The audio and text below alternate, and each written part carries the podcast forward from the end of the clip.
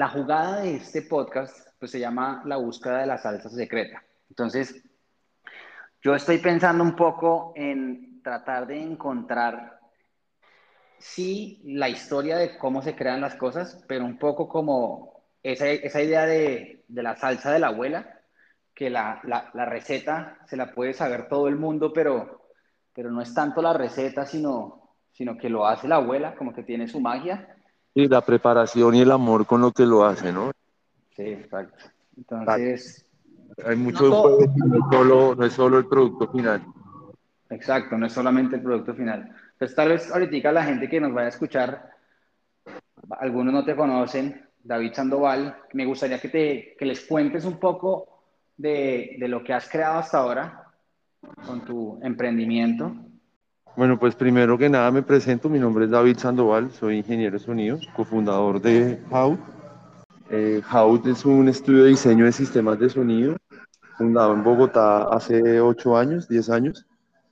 Pues todo con la iniciativa de trabajar por la música de otra forma y nosotros escogimos hacer parlantes, pues todo esto acompañado de, de, de diseño y de ingeniería pero dándole prioridad al diseño.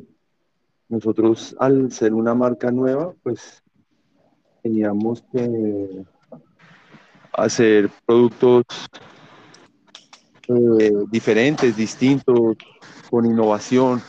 Entonces, basado en un producto que hicimos que tenía mucho diseño y que le damos dado la prioridad al diseño, donde la ingeniería se tenía que acoplar a ese diseño, pues llegamos al punto de que queríamos, que queríamos hacer parlantes que no requieran electricidad, que no tuvieran conexiones ni que tuvieran cables, precisamente por la experiencia que habíamos pasado, donde había sido muy difícil. Y para hacer estos parlantes que no que funcionaran de esa forma, pues nos inspiramos en los teatros acústicos, donde como antes eh, indicaban el, el volumen de los instrumentos por medio de la geometría y de los, y de los materiales. Entonces, eh, pues eso nos abrió un camino para posicionar nuestra marca y al hacer cosas nuevas, pues haces que la gente eh, te encuentre más fácil, se interese por los productos. Y basado como en esa idea de innovar y trabajar el sonido, pues eh, hemos hecho diferentes trabajos también para diseños especiales de restaurantes, tiendas, espacios comerciales, donde la idea es hacer parlantes vuelvan todos que le aporten a la decoración de los espacios y que también cuenten una historia. Y pues eso es en parte como lo que hacemos en House. Una de las cosas que a mí me llama mucho la atención de lo que ustedes han hecho es que yo veo que ustedes lo crearon de lo que yo llamaría crearlo de la nada. Obviamente todo comienza con algo, pero o sea, ustedes no tenían ya algo que ya estaba funcionando, sino supongo como una idea y desde la idea tuvieron que primero hacerlo real, pero ahora eh, ya hacerlo algo que, que, es una marca. O sea, hoy How ya es una marca, no, no, no, no es solamente como un, dos personas tratando de hacer algo, sino que ya es un referente de algo para mucha gente. Para mí lo es. O sea, yo, yo veo la marca y conozco como, ah, estos tipos han creado cosas que no he visto en ningún lado y que son chéveres. Y por ejemplo, yo, yo, yo tengo algún par de parlantes de ustedes y cuando se los muestro a la gente, la gente siempre es muy, muy, muy curiosa cuando los ve y dice, esto no lo había visto y está, y está muy, muy cool. De hecho, eh, uno o dos de los parantes que tenía de ustedes se los llevaron mis amigos porque les gustó tanto que se los regalé. Pero, pero esta, esta idea de comenzar desde la, desde, desde la nada a mí me llama mucho la atención. ¿Cómo se hace para empezar de la nada? O sea, ¿cómo, cómo arranco? ¿Qué, ¿Qué, qué, requiere suceder? ¿O cómo fue tu experiencia crea, creando de la nada? Como no tener un objetivo de dinero, sino tal vez que eso, el dinero se volviera una recompensa. ¿A qué voy con esto? A trabajar por lo que a ti te gusta, por seguir tus pasiones, por el, el, el hacer, el crear, el innovar, era algo que pues, nos llamaba mucho la atención y también eh, eh, poder trabajar por, por, la música. Sí, Entonces, pero Monty, para no, dime. Hay, hay, hay una cosa, es ok, yo entiendo hacer lo que me gusta, pero, pero tú, también, tú y yo sabemos que también hay momentos en, cuando estamos como en la práctica que si usted está cómodo y, y, ya tiene todo arreglado, bien, pero si empieza a tener que escoger entre, por ejemplo, ah, vamos a hacer lo que nos gusta y lo que nos apasiona versus, eh, ah, hay que pagar el arriendo. Sí, ¿Qué, pasa, ¿qué pasa en esos momentos? Me, a mí me pasó que, bueno, pues en ese entonces cuando nosotros comenzamos a emprender, eh, mi socio y yo todavía vivíamos con nuestros papás, entonces no, no teníamos hijos, el riesgo podía ser. Obviamente cuando comenzamos, pues sí, fue como una plata que teníamos ahí ahorrada, pero pues era una plata que no era suficiente y nuestro flujo de caja no era el mejor en ese momento, entonces que me acuerdo que la mamá de mi socio nos ayudó con un préstamo para que nos trabajaran en el proyecto que nos iba a dar la primera financiación y así, pero pues todo ha sido sacrificar y ver cómo uno tenía al comienzo otras formas de ingresos, porque pues todo lo que ganábamos al comienzo eh, se, se, reinvertía en la empresa y ha sido una filosofía que también hemos mantenido durante todo el tiempo y ha hecho que nos mantengamos tantos años porque pues hemos sido como muy eh, eh, con la plata muy cuidadosos, muy buenos administradores. Para nosotros el comienzo pues las cosas también se dieron para arriesgarnos a emprender, pues porque entiendo cuando las personas tienen el miedo de emprender porque hay unos gastos fijos, tienen un hijo, tienen lo que tú decías, hay que pagar el arriendo, hay que pagar. En ese momento nuestras condiciones se prestaban para que nosotros pudiéramos como arriesgar y poder reinvertir esa plata y, darle como ese engrane que necesitaba la empresa para arrancar, pero sin dejar de lado algo que hicimos desde el día uno fue el posicionamiento de marca. Lo que tú ahorita hablabas de la marca, de ya ver la marca estabilizada, ya ver que hay una empresa estabilizada, porque hay muchas veces que los emprendedores le concentran tanta energía al producto que dejan de lado trabajar la marca. Y, es el emprendedor Golium, lo que conocemos como el emprendedor Golium, que es como mi anillo, mi anillo, y cómo protejo mi anillo y mi anillo, y se obsesionan con el producto innovador o lo que vayan a hacer, que dejan de lado un montón de cosas. Y nosotros tratamos de no hacer eso y tratar de sacar nuevos productos, no quedarse con un solo producto, tratar de hacer una marca, una marca que, que expresara sonido, una marca que expresara diseño, una marca que, que la gente también se identificara por el tema también sostenible, que cada vez se sensibiliza con el tema ecológico y ya comienza a valorar cosas como lo que me estás contando de que se sorprenden con cosas tan sencillas, tan naturales, tan análogas, ya en un mundo tan digital, cosas tan sencillas nos, nos sorprenden y, eso es pues como muy valioso para nosotros como muchos em, proyectos. Hay una financiación, nosotros no tuvimos que buscar un banco, un crédito y un banco, endeudarnos, seguir endeudados. Hasta el día de hoy no hemos tenido que irle a pedir un crédito al banco. Ha sido una vaina de buena organización y buena administración. Buena. No deberle plata al banco es una muy buena noticia. No, es importantísimo, es importantísimo. Y mucha gente pues sí comienza y pide un Que no está mal, pero... No está mal, no está mal, para nada. Pero que bien no, no, no, no necesitarlo o no, no, no tenerlo, pues. Sí. Exacto. E igual para nosotros, cuando comenzamos también el tema de las finanzas, pues nosotros nos comenzamos pagándonos solo el almuerzo, por ejemplo. Después pagamos el almuerzo, eh, nos pagamos, eh, eh, nos dimos un salario mínimo.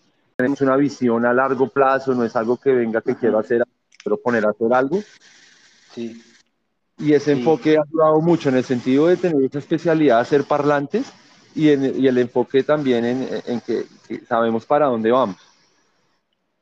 Y ahora, ahora que dices esto de, para dónde van y como la visión de largo plazo, una de las cosas que yo escucho ahí es como obviamente, eh, dado, que hay esa visión de largo plazo, en el juego corto, en, en, lo inmediato, en lo que pasa en todos los días, paciencia, mucha paciencia como de, hey, esto va sucediendo, va sucediendo. Y también eh, esa visión es como la que apoya en los momentos en los que podría uno como desesperarse y Ah, no me gusta, o no funciona, o lo que sea, estar, claro de esa visión. Pero en, en estar claro de esa visión, ¿qué tanto tiempo pasas tú viendo el futuro? Porque eh, yo creo, en mi experiencia, entre más clara tengo la visión del futuro, entonces, de alguna manera, mucho más claras también tengo las acciones. Pero no me puedo dedicar solamente a ver el futuro, porque las acciones las tomo hoy, ahora. Exactamente. Exactamente. ¿qué tanto tiempo dirías tú como pasan viendo el futuro? Pues mira, hay algo muy importante y es que el emprendedor tiene que tenerle como placer a la incertidumbre.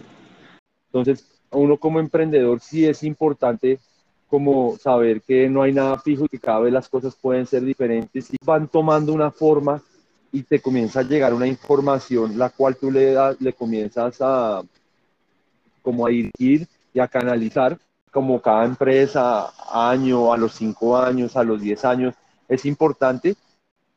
Entonces, ¿en qué sentido? En tener maquinaria, en tener equipo, en mejorar relaciones, en hacer comunidad, en crear contenidos, todas esas cosas hacen que la verdad vayamos para... ¿Cuál es la idea nosotros ahorita como es, es o empresarios? Es tener una empresa de regalos corporativos. Entonces, por el lado de House, nos dio la idea de que podíamos hacer regalos corporativos, pero necesitábamos una variedad que estuviera como con el mismo lenguaje de diseño, de innovación, de funcionalidad mm. que House, tratar de tener otros productos que estén muy alineados a los regalos. Mañana tener una marca grande de regalos partimos con House, vamos creando otras marcas y al final es una sola marca que tiene todas estas marcas, que es un poco el modelo de negocio de grandes empresas como Nutresa y como empresas que son muy grandes y tienen muy pequeños negocios con diferentes opciones.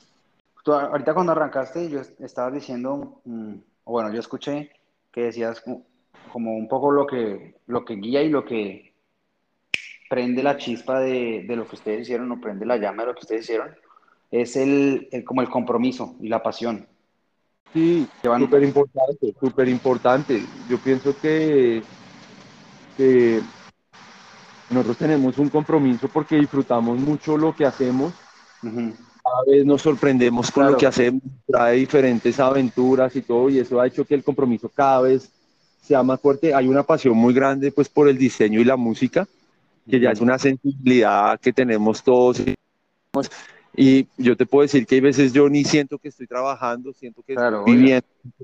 Hacer un parlante, ponerlo a funcionar y sentarte a escuchar música por medio del parlante que tú hiciste, pues lo hace ser un momento muy especial, hace que el compromiso sea muy fuerte, que exista una chispa donde tú digas, pues pucha, esto es lo que yo quiero para mí y, y seguiré trabajando para esto.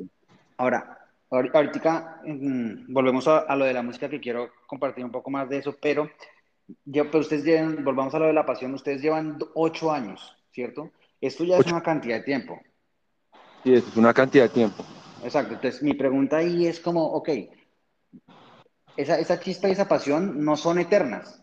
Eso, eso, digamos como que esa, esa llama se prende y se apaga. Ahora, pero mi pregunta es muy práctica. Mi pregunta es muy práctica. ¿cómo, cómo la alimentas? Pues mira. Como, David cuando, cuando se encuentra a sí mismo, porque eso creo que nos pasa a todos. O sea, el que me diga que eso no le pasa, mm, no le, me cuesta mucho, me cuesta mucho trabajo creerle.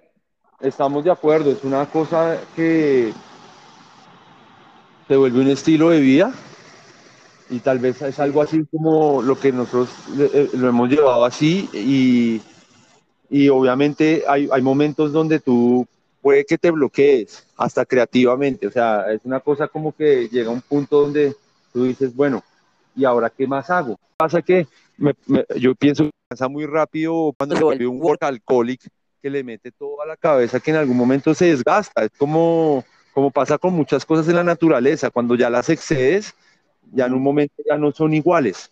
Entonces, a mí me parece que en este caso, en otros, la pasión la hemos mantenido porque tratamos como de buscar un balance de calidad de vida mm. que hace que nuestro mm. trabajo tome un espacio especial en el cual nosotros eh, pues hacemos que todavía siga vivo y todavía sigan pasando cosas.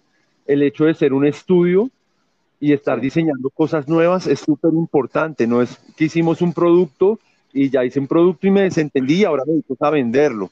Nosotros también como estudio nos parecía importante estar creando, estar haciendo eh, diseños nuevos, ideas nuevas, sacando cosas nuevas. Y, hoy en día vivimos en un mundo donde todo el mundo quiere ver cosas nuevas, quiere ver cosas raras, diferentes, extrañas, que hay para ver. Todo lo tema de redes sociales tú te das cuenta el alcance que tiene lo que son cosas extrañas y diferentes. Si les muestras siempre lo mismo, no va a tener la misma respuesta. Entonces, me pasa que con How es, nos da esa oportunidad de estar diseñando cosas nuevas, de estar utilizando materiales nuevos, diseños nuevos, formas, cosas, y, eso, eso le, nutre mucho el trabajo de día a día, sin dejar al lado lo que te decía, esas otras materias de la vida que uno tiene que como ponerle atención, que le ayudan a, a que su trabajo le fluya también mucho mejor. Está cool porque es como cuando se le vaya bajando la, la nota al tanque, lo que escucho es como póngale atención a otro tipo de cosas, porque en, la medida en la que si, si, usted dice, ah, no estoy estancado, como dijiste vos, o como que no estoy con tantas ganas ahorita, y se enfoca en, ah, es que no, no tengo tantas ganas, que más bien ponga su atención en algo distinto y cuando regrese a esto, tal vez ya como que ha soltado esa idea de, ah, estoy bloqueado y puede seguir creando. Eh, exacto, y por eso ah, es muy equilibrio ese es muy importante ese balance de esas áreas de la vida porque a la hora del trabajo y a la hora de innovar y de ser creativo, todas esas cosas juegan un papel, juegan un papel muy importante. Y tú hay un momento en que te bloqueas y dices, uy, porque estoy bloqueado? Y es porque te has ido de cabeza con el trabajo y no has hecho nada más, bueno. Y la vida no es solo el trabajo. Ahorita que estabas hablando de la música, a ver si como que volvamos un poquito a eso que me parece que es algo mágico de lo que ustedes hacen. Es, eh, la música, es el sonido dado que has estado metido en eso, con, ¿tú estudiaste eso? Sí. Ingeniería de sonido. Sí, ingeniería de sonido por seguir mi pasión por la música y poder trabajar de la música, después de haber intentado tocar todos los instrumentos y todo. ok.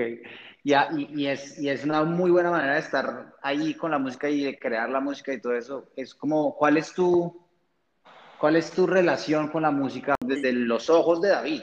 porque son los ojos de alguien que está dedicado a eso. música, o sea, ya era algo que desde muy pequeño estaba conmigo, que me acuerdo que yo iba a estudiar disque finanzas, gobierno y relaciones y mi papá me dijo, estudié ingeniería de sonido porque tú toda la vida has tenido una relación muy fuerte con la música.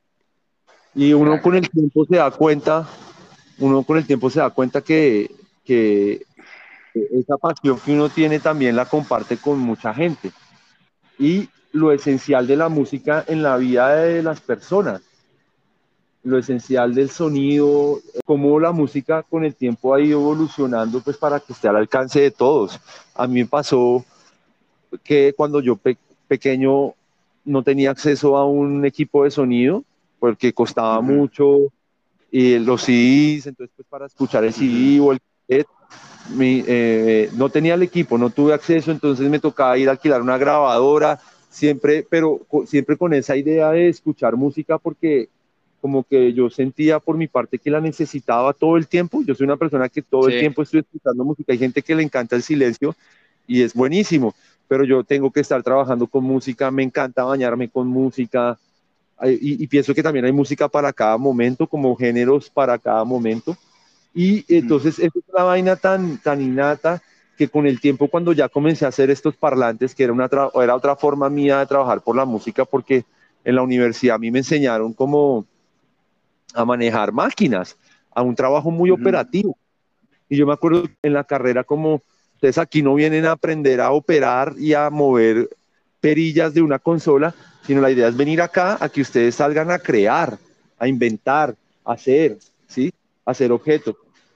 Y pues como que uno comienza a unir todas esas cosas y hoy en día en un mundo tan tecnológico, donde casi todo el mundo a la hora de emprender hace aplicaciones o cosas digitales, hacer un producto tangible se vuelve muy especial porque el día de mañana puede que yo ya no esté en este mundo y sé que seguirán esos productos ahí y que la gente los va a utilizar para escuchar música por algo que yo siempre quise hacer y disfruté hacer. Entonces se vuelve algo muy especial y, y importante y, motivador también. Entonces, por eso estoy como muy, muy agradecido con la música porque ha hecho parte durante toda mi vida, trabajo por ella y, y hay muchas formas de, de, hacerlo.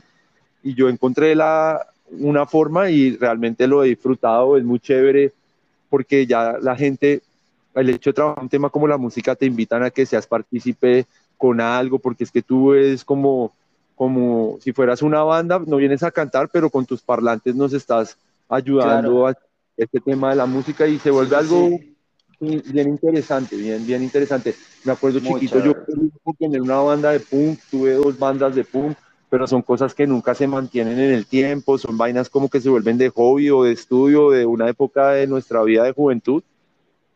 Y, y, y, hoy en día encontrar plataformas como Spotify y a plataformas como esto de los podcasts donde todo está relacionado al sonido, ¿no? Siempre está ahí presente el sonido. Seguro. Y, con la música es así y eso es how. Entonces, sí es bien, bien importante, la verdad. Y bien importante. A mí me gusta mucho por ejemplo, a veces cuando tengo una canción que me encanta, la pongo y la pongo y la pongo.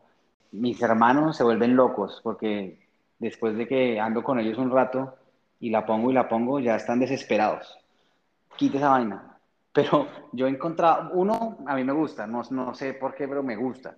Y, y lo otro es que algunas de esas canciones se han vuelto como memorias específicas de momentos de mi vida. Claro. Y, basta, y, basta con escuchar un poco de esa canción y el recuerdo, ¡pum!, aparece, casi como si estuviera ahí. Y eso, es, eso, es, eso también es la música, güey. Sí, es así. Eso a mí me gusta mucho. y, lo importante de la música, eh, como pues todo lo que comunica, todo lo que enlaza, estoy seguro cuánta gente uno no ha conocido porque uy, ¿a ti te gusta esa canción? A mí también. 100%, sí, de una, y ya somos amigos. Ya hay una conexión muy grande. Sí, sin duda. Entonces, eh, así aprendemos a conocer las culturas, así nos interesamos en conocer las culturas, porque es, una, es un mensaje, es algo que uno puede llevar muy lejos, entonces se vuelve interesante, porque imagínate uno haciendo un producto con algo que la gente dice, no, pero es que a mí, no me, a mí solo esto me sirve en Colombia, en Alemania no me sirve es algo universal, entonces lo hace muy, en muy. Lados. Sí, exacto. exacto. Buena, Monty. No, y todo lo que ha pasado. Mira, por ejemplo, Apple, todo lo que trabajó también por medio de la música, sacar su iPod, porque antes del iPod estuvo el iPod. Y el iPod para nosotros fue una revolución porque llegamos a poder tener mucha música en una cajita me acuerdo cuando trabajábamos juntos, que era cuando entró el iPod, que me acuerdo que Iván tenía un iPod de YouTube firmado atrás con todas las canciones de de los álbumes de YouTube, ¿sí me entiendes? Y era lo último. era increíble. era increíble, era lo mejor. Y, y, era el hecho de, de tener ahí la música y mira hasta dónde ha evolucionado y qué serían los productos de House si no hubieran existido estos dispositivos. Entonces, Steve Jobs, que también era un apasionado por la música, llegó a ese producto también por esos medios. Y la tecnología ahí siempre presente para programas de edición, programas que la gente pudiera grabar música en cualquier lado. Eh, ahí está, siempre está como a la vanguardia ahí el sonido y la música. Te voy a contar una historia. La empresa Samsung, Samsung la empresa, compró a un conglomerado en Estados Unidos de empresas de sonido que se llama Arman Cardon y Arman Cardon es el dueño de AKG, de JBL, de Lexicon. Tú ya ahora compras un Samsung y viene con los audífonos AKG. O te dicen, oye, te vende nuevo Samsung, ese tal, y te viene con el parlante Arman Cardon. Pero la visión de ellos a futuro es que todo va a ser control de voz, todo van a ser mensajes de voz. Entonces tú ahora te montas a un MPS y ya no tienes que escuchar un botón, sino todo es mensajes de voz. Lo que está pasando con Alexa, con Google en la casa, todo es audio, audio, audio, y ese es, ese es el futuro, es el futuro, y pues ahí siempre va a estar presente la música, porque se sabe acomodar a eso. Es el regreso del audio, porque pareciera que como que hubo un tiempito que decíamos como no, es el audio ya, adiós el radio y todo eso, pero lo que tú dices, es el futuro. Exacto. Mompi, antes de que, de que nos vayamos, ¿cuál dirías tú que es como el ingrediente de la salsa secreta de, tu emprendimiento de House? Yo sé que hay muchas escoger uno y dijeras como, hey, ¿saben que esto es clave? Sin esto no, no lo puedo hacer funcionar. Pues, a mí me parece que un ingrediente y que como que lo ha resaltado la misma gente cuando ve a House y es ese enfoque Mm. Es, ese, no sé si, si eso vale para ingredientes, pero nosotros sí, esa especialidad nos ha ayudado a diferenciarnos mucho, porque no era como cuando nosotros comenzamos a hacer el, el, el, la marca, pues mucha gente o todo se prestaba para que hiciéramos un montón de productos. Como trabajábamos la madera y estábamos haciendo parlantes, pues la gente se nos acercaba, bueno, ¿y por qué no hacen gafas? ¿Y por qué no hacen USBs? ¿Y por qué no hacen billeteras? ¿Por qué no hacen cosas en madera? Y nosotros, no, nosotros queremos hacer parlantes, nosotros queremos hacer parlantes, no como con esa desesperación, venga, venga, yo hago ahora gafas y ahora hago esto, con tal de que a ver qué vendo y hago, no, de sino, vender, que, no, sí. sino que nosotros queremos hacer parlantes y estamos trabajando para eso, no somos los mejores ahora, obviamente ahí entra la persistencia también como un gran ingrediente, porque si es persistir ahí en el tema de que yo quiero esto, quiero Es trabajar yo- por esto, Ujú. quiero sacar adelante. Es, es uno también un poquito de sal de persistencia. Y, pero, pero que le- que le Una- pizca. de una pizca, exacto, un dash. Pero sí, el, el- el- lo clave sí pienso aquí que es como el enfoque. Y pues Está obviamente bueno, sí.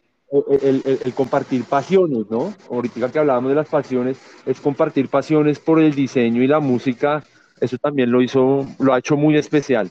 Eso se ve representado en nuestros productos, no hay que contárselo a la gente, sino que la gente lo interpreta fácil.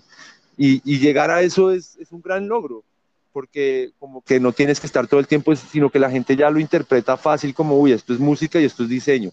Y eso fue lo que nos unió, entonces, pues, me parece que, que, que se vuelve algo súper importante. Buena. David, gracias. No, gracias a ti. Muy, muy buena, muy buena charla. Saludos, Chao. un abrazo. Cuídate. Cuídate. chao. Nos vemos. Vale, gracias.